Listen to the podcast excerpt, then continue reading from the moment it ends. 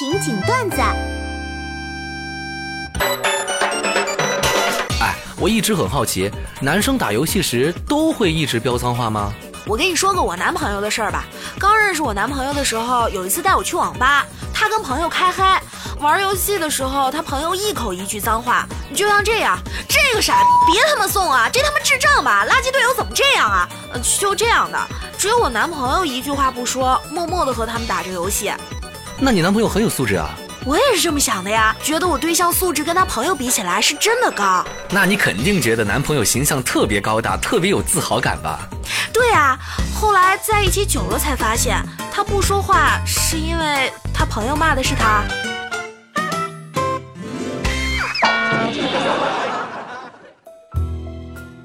再次来到一桩残忍的灭门案案发现场，王警官心情沉重，对身旁小李说：“小李啊。”这种感觉我从未有过，我现在感觉步履沉重，迈不开步子，特别难受。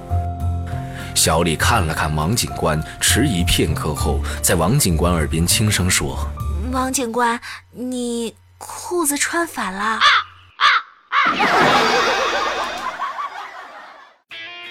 我呀，真不是什么好东西。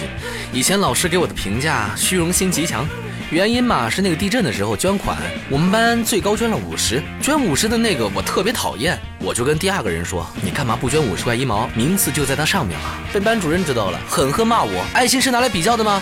然后我们全班捐款四百多块，班主任说：“其他班都五六百，我们班就知道吃。”我接了一句：“爱爱心是拿来比较的吗？”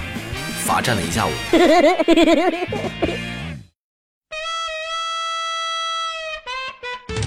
我昨晚一个人去楼下餐厅吃饭，旁边桌坐了两男一女，吃到一半又来了一个女生，穿着家居服。男的一看到她就嚷嚷：“你怎么这么磨叽啊？你化妆打扮需要这么久吗？”女生一下子就生气了：“你瞎吗？没看到我连衣服都没换吗？你倒是什么都不用管，扔下包说出来就出来了。难道我不用喂狗关门检查一下炉子吗？我哪有时间化妆啊？”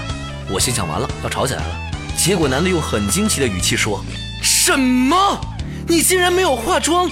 我刚才远远看你走过来，我就在想，这么长时间不过来，应该是在化妆打扮。结果你现在告诉我你没有化妆，你自己长这么漂亮，你让我怎么办？我误会你在家打扮了，难道是我的错吗？你平时都不照镜子的吗？我和另外一对男女当场就吓到了，这惊人的求生欲。